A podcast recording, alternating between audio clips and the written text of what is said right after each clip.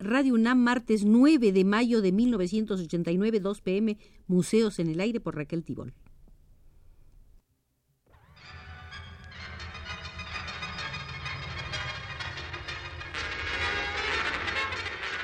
Radio UNAM presenta Museos en el Aire. Un programa a cargo de Raquel Tibol, quien queda con ustedes. El día de hoy haremos una visita al Museo Latinoamericano de Arte. En este Museo Latinoamericano de Arte veremos primero algo de la sala del escultor uruguayo Gonzalo Fonseca y después pasaremos a la sala de la colección latinoamericana del Museo Guggenheim.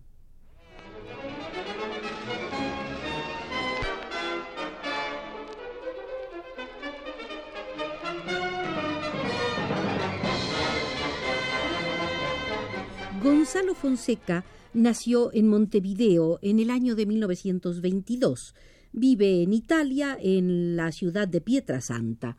Eh, Gonzalo Fonseca es uno de los escultores que tiene en mente un mundo lejano, un mundo antiguo en el momento de producir su obra, por cierto, muy original. Gonzalo Fonseca obtiene figuras arrancándolas al tiempo antropocultural, y de ahí el poder evocador de su arte. Cuando ha esculpido barcas, la imagen parece provenir de edades o lugares remotísimos. Aunque de piedra, las barcas dan la impresión de ser frágiles vehículos que han atravesado inmensidades y milagrosamente han llegado hasta nosotros. Sobre la cubierta, arena, cuerdas, atestiguan acerca de supuestos viajeros desaparecidos. Hay que subrayar una y otra vez en la producción de Fonseca el sentido de ascensión. Es interesante confrontar una escultura de Constantin Brancusi, el conocido escultor nacido en 1876, muerto en 1957, una escultura de Brancusi construida sobre una verticalidad que se prolonga al infinito, un apoyo reducido al mínimo para desanclar la forma de la Tierra y con la superficie pulimentada para que la luz refleje y la vista resbale. En la obra de Fonseca prevalece la pirámide trunca en cuya sumidad nos detenemos, o el paralelepípedo con proporciones que no permiten una fuga ilimitada en altura. La base de la escultura se asienta decididamente y las formas colgadas confirman la gravedad, mientras la luz revela irregularidades e imperfecciones implantando un diálogo con las sombras. Brancusi hizo hincapié en lo espiritual y calibró el todo para que la escultura perdiera cuerpo.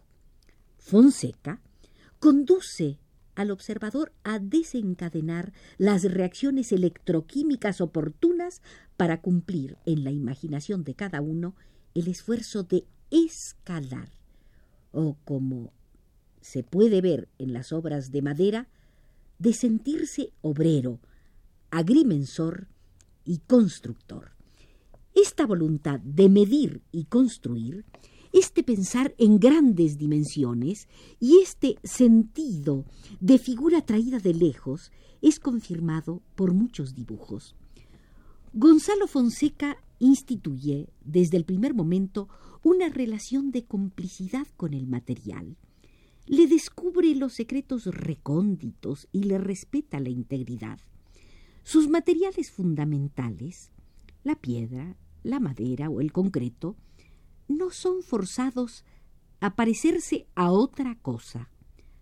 Amándolos tal cual son, Fonseca conserva intactas partes burdas y deja zonas inacabadas, deteniéndose antes del pulimento relamido.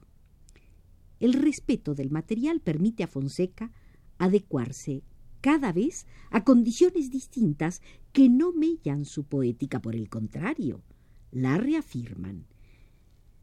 La actitud hacia la piedra es esta. En cambio, con la madera se comporta como un ensamblador y obtiene fachadas por las cuales el espectador quisiera treparse. Ahora quiere treparse como un diligente obrero.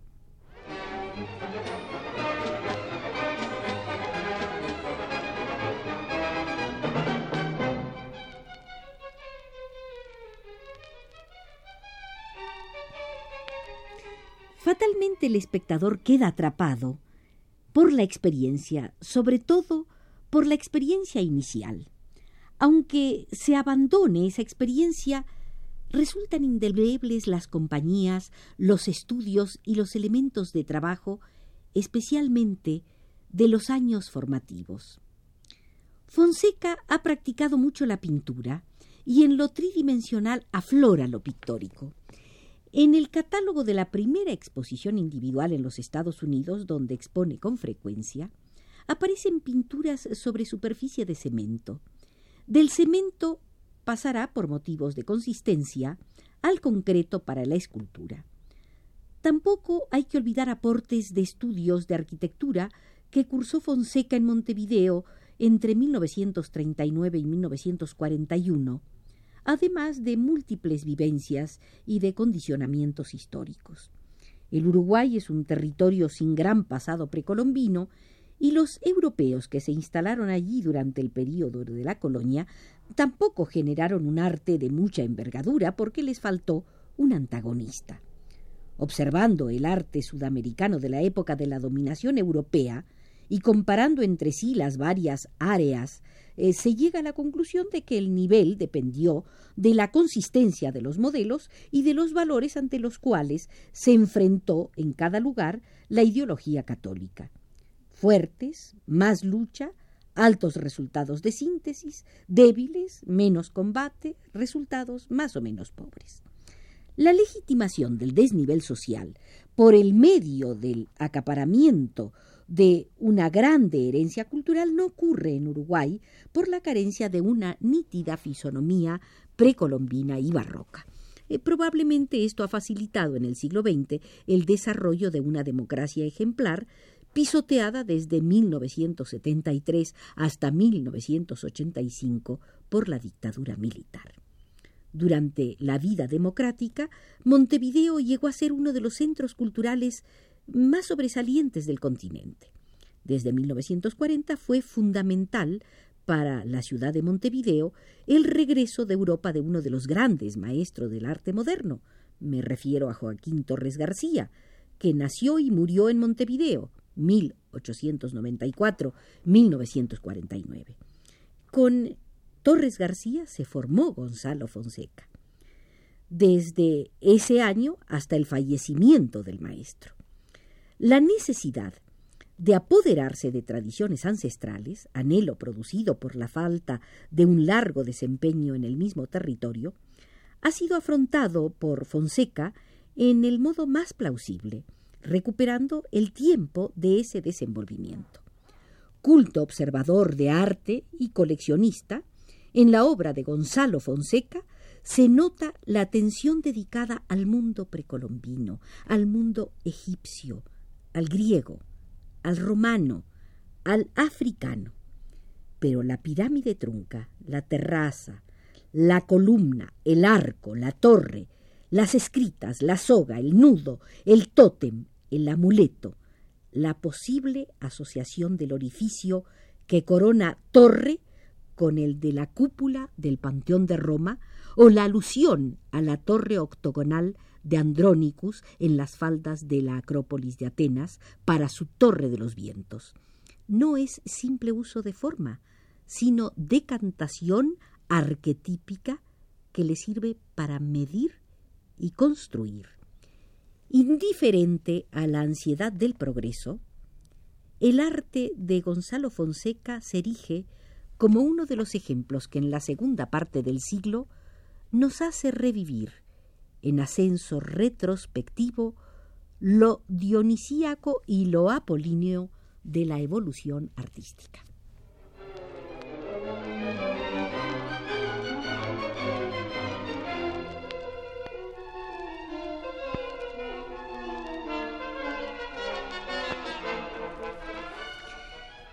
Veamos ahora algo de la colección latinoamericana del Museo Guggenheim.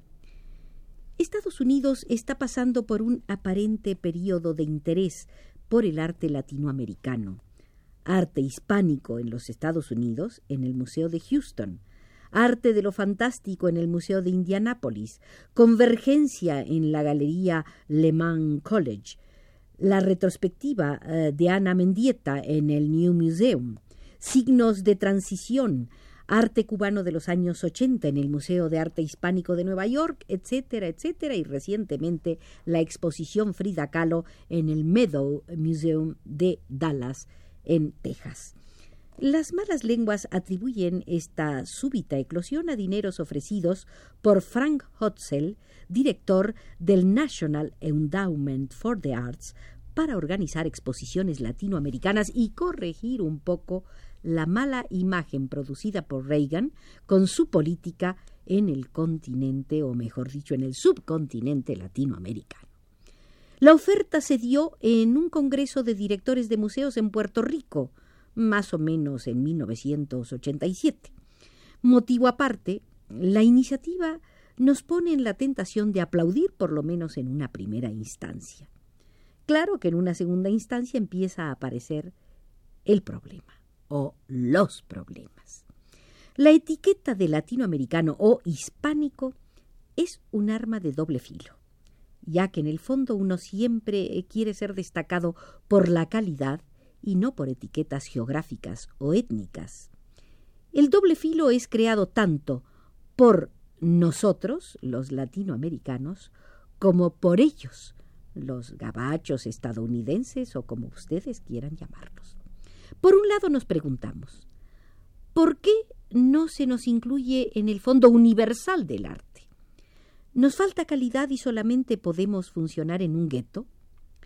Por otro lado, desafiamos las nociones de valores universales en el arte, afirmamos que somos distintos y que estamos trabajando para nuestras culturas propias y no para ese fondo universal.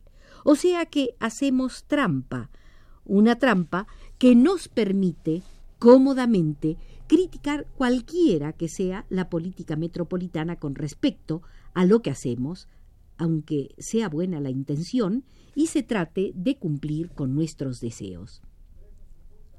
Pero, aparte de esto, hay otros problemas.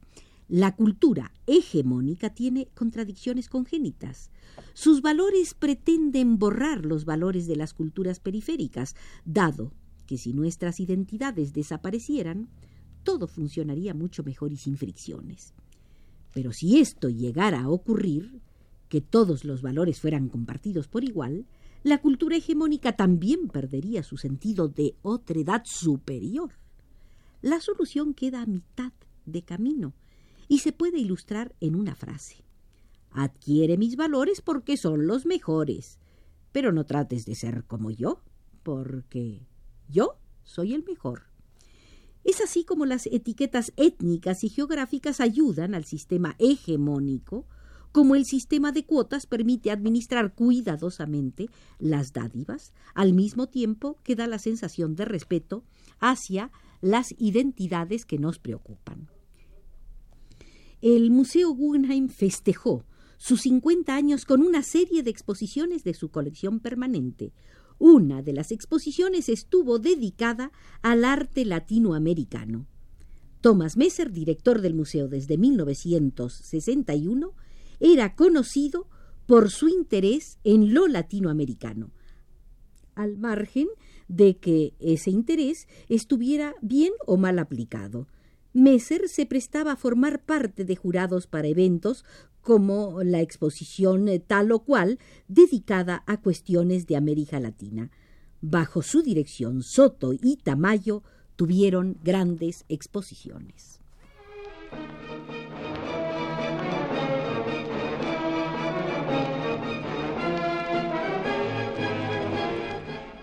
Hoy hemos visitado el eh, Museo Latinoamericano de Arte.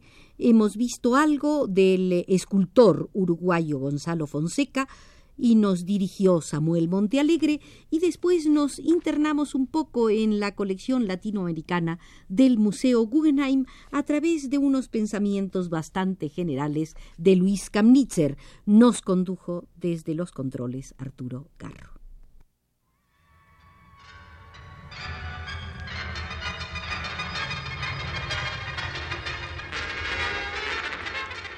Radio UNAM presentó Museos en el Aire.